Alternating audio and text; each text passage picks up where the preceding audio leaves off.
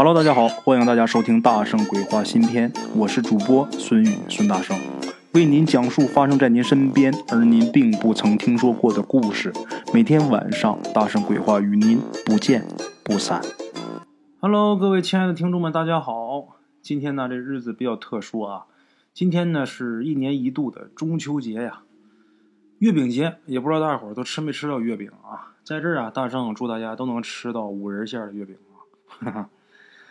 好了，各位老铁们，今天呢，大圣要给大伙儿说的这个故事呢，是一位叫陶四先生关于他的故事。陶四啊，陶四儿，不是陈四儿，不是升官发财里的这个陈四儿，也不是乡村爱情里边那个赵四儿，也不是黑社会老大乔四儿，是谁呢？陶四。这个陶四先生啊，其实呢，这人他不姓陶。他的这些事儿啊，咱们鬼友他们村子里边老一辈人都知道。那这人到底姓什么，也不知道了。那这个陶四先生是怎么来的呢？这个村里边啊，发生了一件怪事因为那件怪事之后啊，大伙儿给这个陶四先生起的绰号。慢慢的，大伙儿都叫这个绰号。原来叫什么？本名叫什么，就没人知道。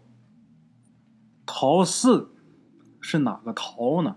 就是桃树的桃。这意思是什么意思呢？那意思就是天下桃花有十分，他自己就占了四分。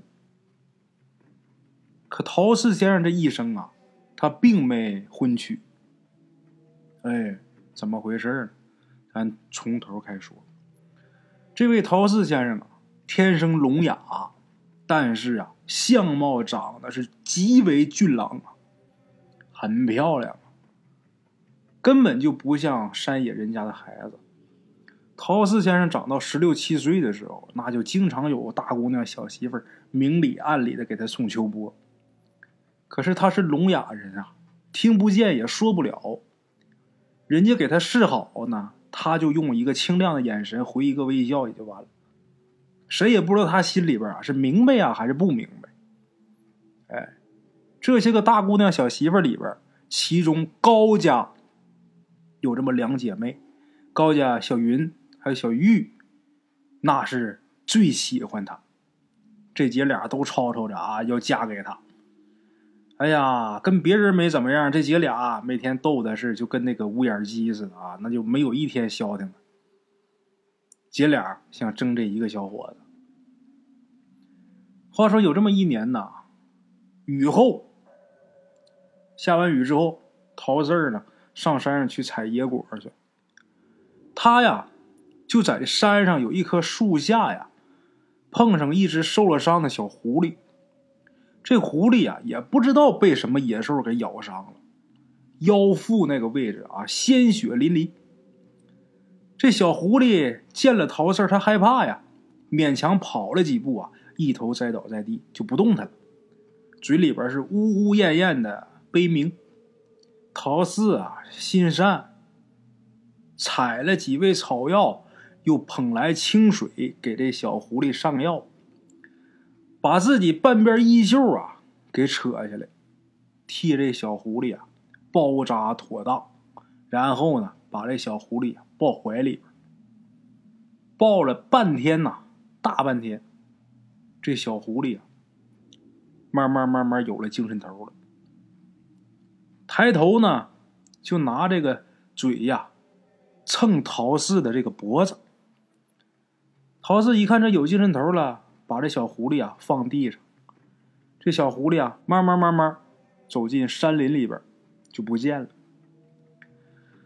这小狐狸走了，这会儿啊天色已晚了。他是上山来采野果的呀，这野果也采不成了。得了，下山吧。陶四儿呢就这样顺着小路下了山。这个山林里边啊。很昏暗，本身这会儿啊，天色也晚了，也渐黑了。陶四儿是恍恍惚惚的，就见到路前面有这么一个红色的身影，就他走这条小道啊，打前面有这么一个红影子，这红影子冲他招手。等陶四儿走近了再看啊，是一个美貌的女子啊，身穿一身大红衣衫，手里边啊拎着一根麻绳，笑呵呵的就引着陶四往一棵树底下走。陶四就见这女鬼呀，这嘴唇啊一开一合的，知道她是说话的，可是他听不见她说什么呀。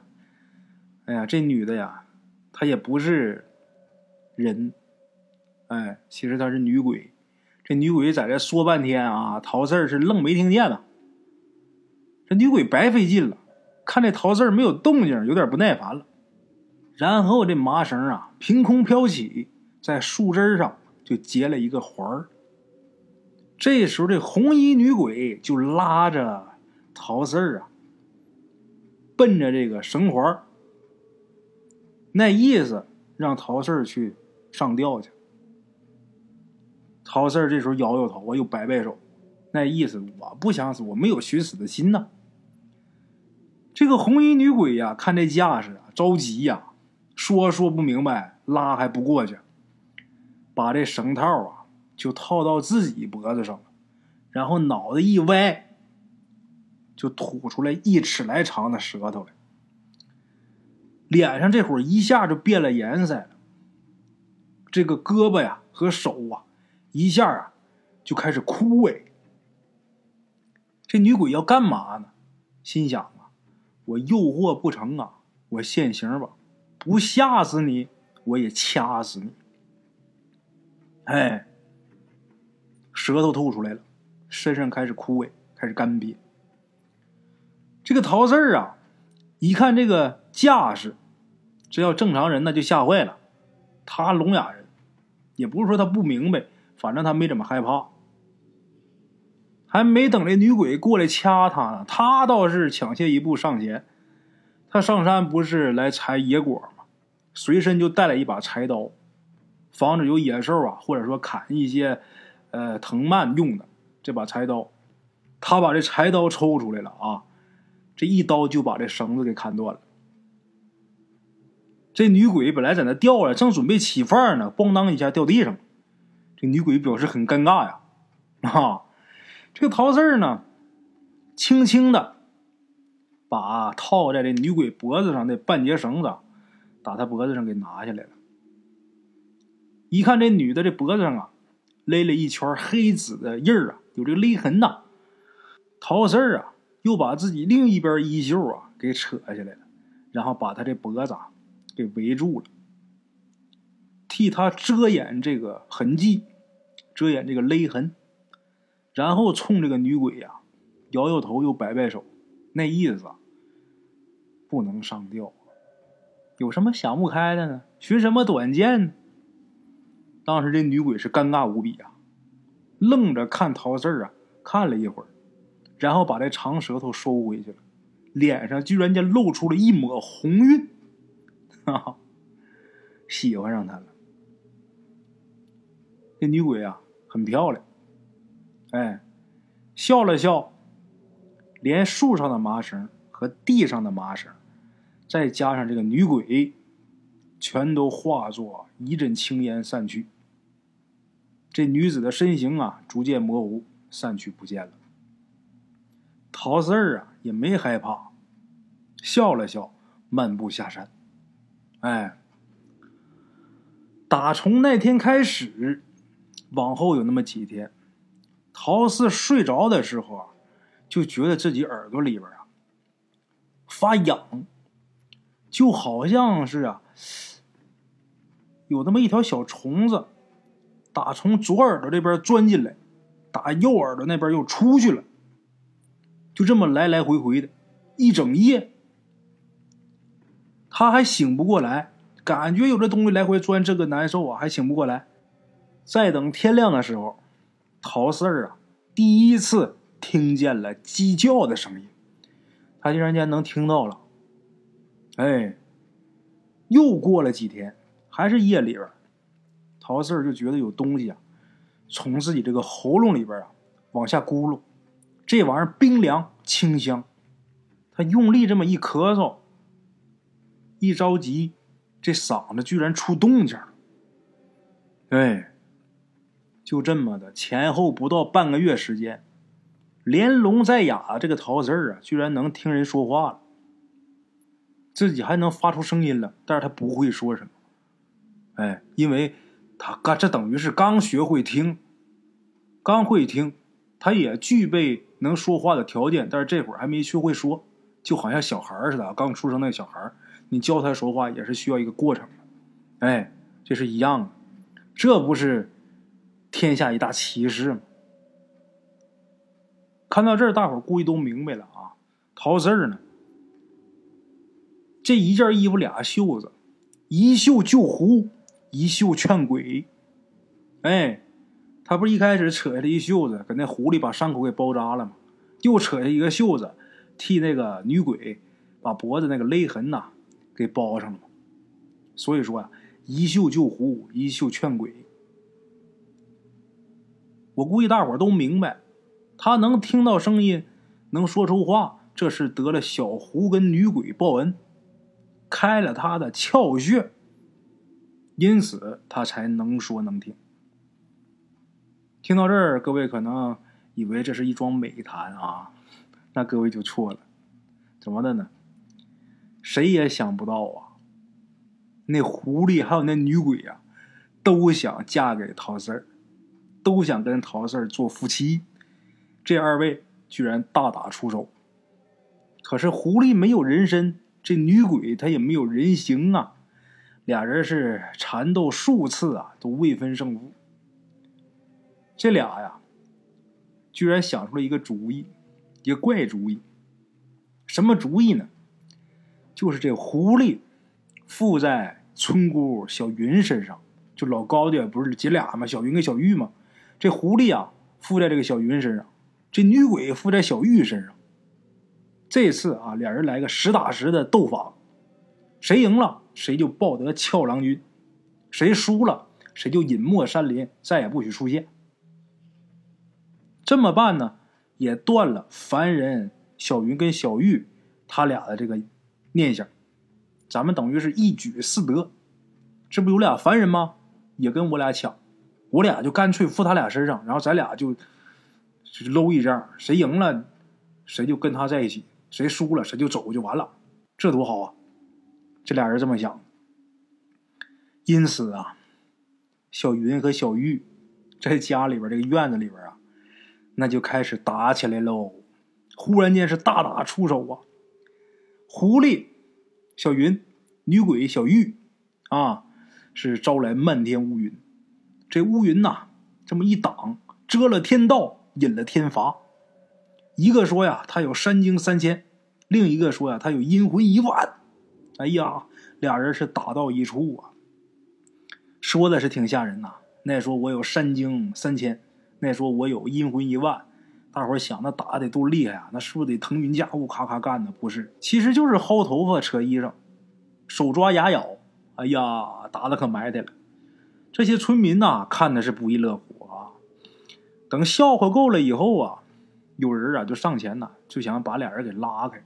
结果大伙发现呢，这俩人是力大无穷啊，旁人根本近不了身。小云跟小玉身上是伤痕累累呀，这狐狸跟女鬼啊也不顾惜，那还是往死里抠，往死里咬啊！啊，这把小云跟小玉他爹娘可心疼坏了。这个老高的这个老两口啊，就听着自己这俩女儿，就听他俩叫骂斗嘴呀。小云指着阿玉就骂：“你个勾魂吊死鬼啊！你害人不成，你还想全吞了？”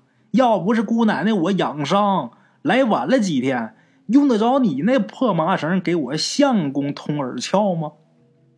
这时候阿玉啊也骂阿云啊，你个骚狐狸啊，浑身黄毛还没退呢，你拎一条大尾巴，你还想嫁给我夫君？呸！老娘就是回去养养精神让你这狐狸精啊通了我夫君的眼窍啊！谁稀罕你那半颗破内丹呐？这俩人在这骂，大伙看热闹的，听来听去也听明白了，又是开耳窍，又是开眼窍的，这说的是在俊俏后生。哎呀，这小伙子真是命犯桃花啊！可是这四枝桃花并开呀，那就是桃花劫呀。这咋收场啊？后来呀，陶四先生啊就来了，赶过来了。可是他也是刚通耳喉，不善言听，就急得直摆手啊。这俩女的瞅他来，那打的更猛了。一直这俩人闹了一天一宿，最后啊没办法，还是请了百里山上的老道长前来。老道长来了以后，一看村庄上空是乌云蔽日，村内是妖鬼喧闹，这成何体统啊？这时候老道长行了一个风雷令，乌云散去。这乌云一散去，这女鬼和狐狸他俩的道行啊就弱了不少。然后呢，都被老道长用红绳给捆住了，一人一条红绳，哎，给捆住了，挣脱不了。挣脱不开呀！这俩女的这嘴里边还是不干不净的，还是互相争夺这个陶四儿啊！老道长气得胡子都翘起来了哈！这时候就要引天雷，就要劈他俩，就想让这两个不知死活的妖孽呀魂飞魄散，哎，灰飞烟灭。老道长要引天雷，陶四儿啊忽然走上前来，将两女子护在身后，然后对老道是作揖求情啊！自己是磕磕绊绊的讲出了这件事情的经过呀。他受了狐狸跟女鬼的恩情啊，现在不忍心看他们被天雷击散。他能听见，能说话，这得亏这狐狸跟女鬼呀。老道啊，这时候啊，陶四在这说，老道就端详陶四等他说完，老道眼前一亮，掐指一细算之后，老道士哈哈大笑啊。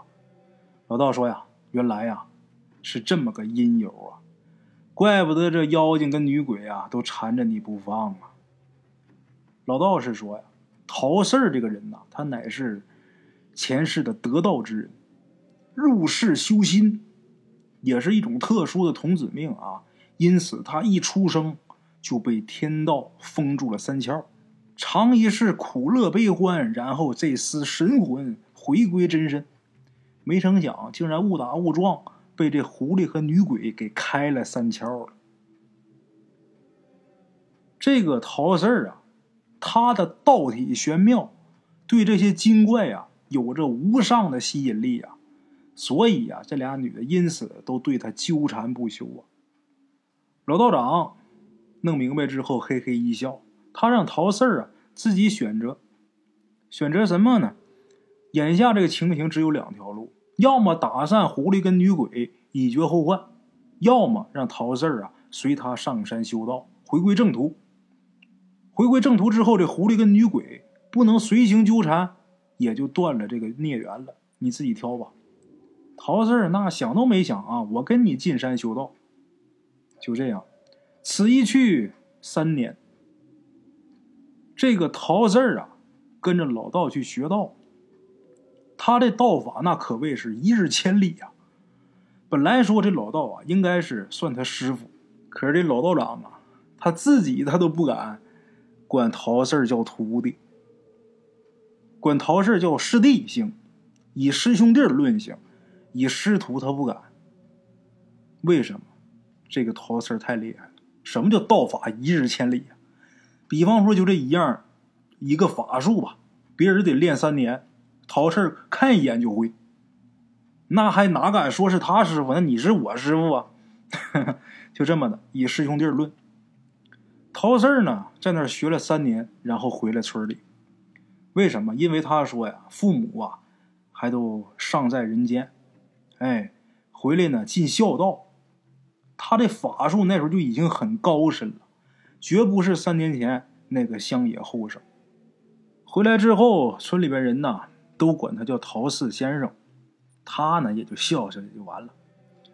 村里边小云跟小玉闹过那一场之后啊，自己也觉着不好意思，也臊得慌。再加上陶四啊，后来不是入山修道了吗？这已经不是说两个村姑啊，呃，可以再妄想跟他能在一起的了。所以说，他爹妈就做主把这姐俩都远远的给嫁了。后来呀，听说那狐狸跟那女鬼也来过几回，但是都被陶四好言劝走。陶四先生说呀：“咱们三个呀，先是有相遇施救，后有报恩还情，咱们本该就此收手，不可再纠缠呐。况且呀，你们二位修行不容易，如果你们要是乱了我陶四的道行啊，你们肯定得遭天谴。”你说你们两个帮我开过窍，也算是对我有恩。我陶四怎么又能以德报怨呢？咱们呐，不如啊，就此散去，各去修行。他日在仙山，我们还能再有续道之日。哎，就这样，陶四先生呢，侍奉爹娘古稀，二老是无疾而终。陶四先生呢，扶棺落泪，且行且歌。并无伤心之意。当天夜里啊，陶四先生打坐，这一打坐呢，就是七天未醒。等第八天，村民呐发现陶四先生气息已断，神魂归位。陶四先生这离奇的一生啊，就此落幕。后来听有人说呀，曾远远的看见陶四先生尘世前的坟前。有两个女子模样的美人啊，来祭拜。一个是黄衣衫裙，这裙子后边啊有一条大尾巴拖在地上；另一个是一身红衣，身形婀娜呀，只不过是看着是飘飘渺渺。这二位是三拜之后随风飘散。啊，这个故事也是大圣讲过比较古怪的。一个关于金鬼的故事，哎，一个男的四段情，他可不光是这狐狸跟这女鬼啊，那还有那个小云跟小玉呢，哎，四段情却无一相守，哎，也许吧，那狐狸跟那女鬼啊，真能潜心修行，没准啊，还真能有再见陶四先生那一天呢，啊，好了，各位老铁们，其实个。中秋节嘛，没给大伙儿讲什么恐怖的，待会儿讲这么一个既搞笑啊，又有那么一丝丝的那个啥的故事。这个那个啥，那可是包罗万象啊！具体是哪个啥，就是你想是啥，它就是啥啊！好久没听歌了啊！今天呢，应应景过节了嘛，一首八月十五送给大家。晚上，梦见自己一头黑色的长发，云下夕阳的古道下，骑着一匹白色的瘦马。